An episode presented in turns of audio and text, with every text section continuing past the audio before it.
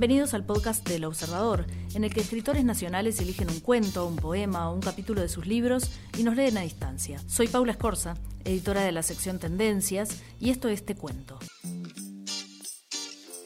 Valentín Trujillo es el nuevo director de la Biblioteca Nacional. Es escritor, profesor y periodista.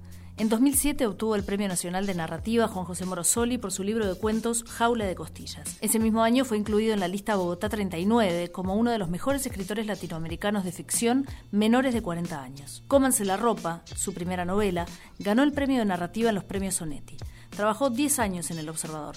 Es un amigo de la casa. Hola Valentín, bienvenido. ¿Qué nos vas a leer? Hola, soy Valentín Trujillo y voy a leer un fragmento de mi cuento Después de Marengo, que está en el libro de cuentos Entre Jíbaros, que publiqué en el año 2013 con la editorial Estuario. Este cuento lo elegí porque es uno de mis cuentos preferidos y creo que tiene una serie de, de características que puede ser atractivo. Piamonte, junio de 1800. La gallina no sabía que iba a morir pronto.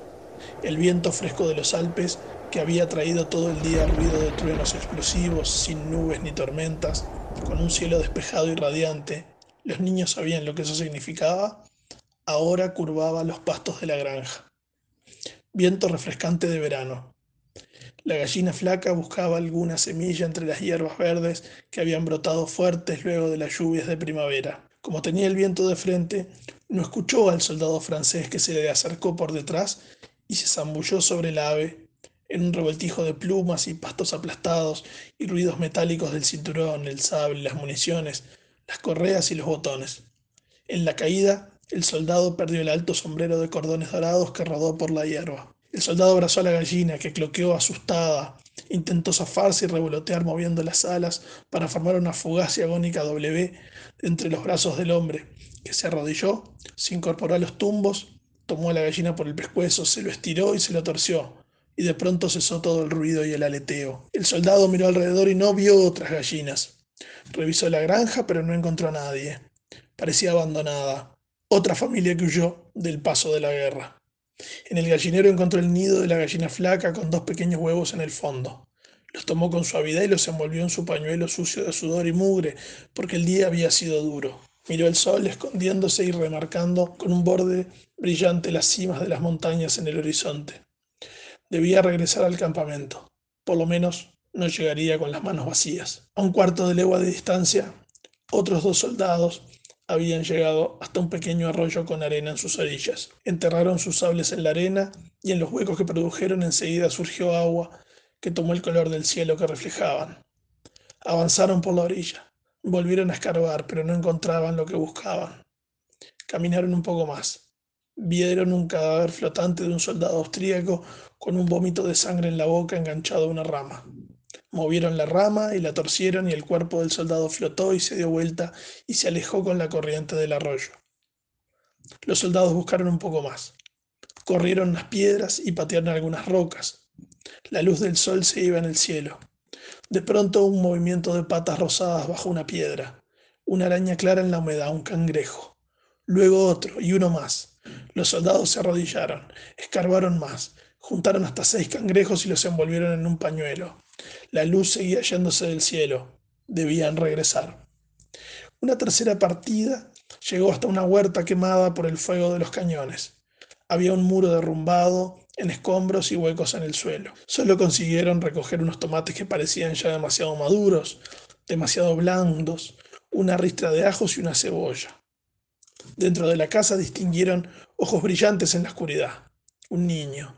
Tras los ojos aterrados estaba el delantal sucio de la madre. Un soldado abrió la portera del establo y entonces aparecieron más ojos. Una hermana mayor, un hermano quizás. Caras sucias, cuerpos flacos. Ojos con más miedo. Creían que iban a morir. Estaban a punto de llorar. El jefe de la partida miró a la mujer y acercó su cara a la de ella, moviendo la boca lento y gesticulando. Nous voulons un poêle. Queremos una sartén. La mujer los miró sin entender. Un poêle, gritó el soldado, haciendo un gesto como si su mano empuñara el mango de la sartén. De pronto la mujer reaccionó como si entendiera el pedido. Una patella. La mujer hizo el mismo gesto. Oh, oui, un poel, repitió el soldado. La mujer fue hasta el fondo del establo y descolgó algo de un alto gancho en la pared. Se lo trajo al soldado. El francés la miró en serio y dijo: On était confisqué un homme du premier consul, madame.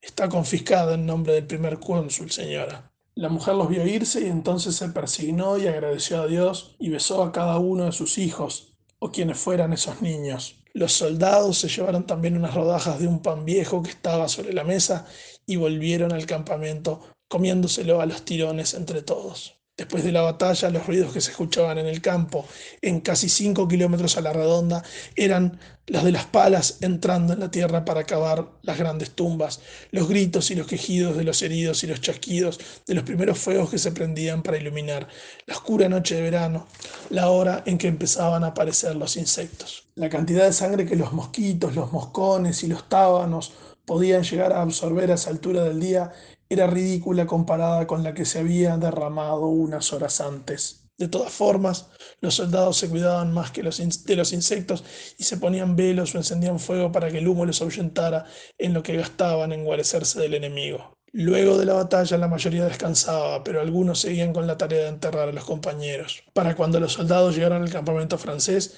la campiña ya estaba llena de luciérnagas. La naturaleza seguía inmutable ante los hechos de los hombres.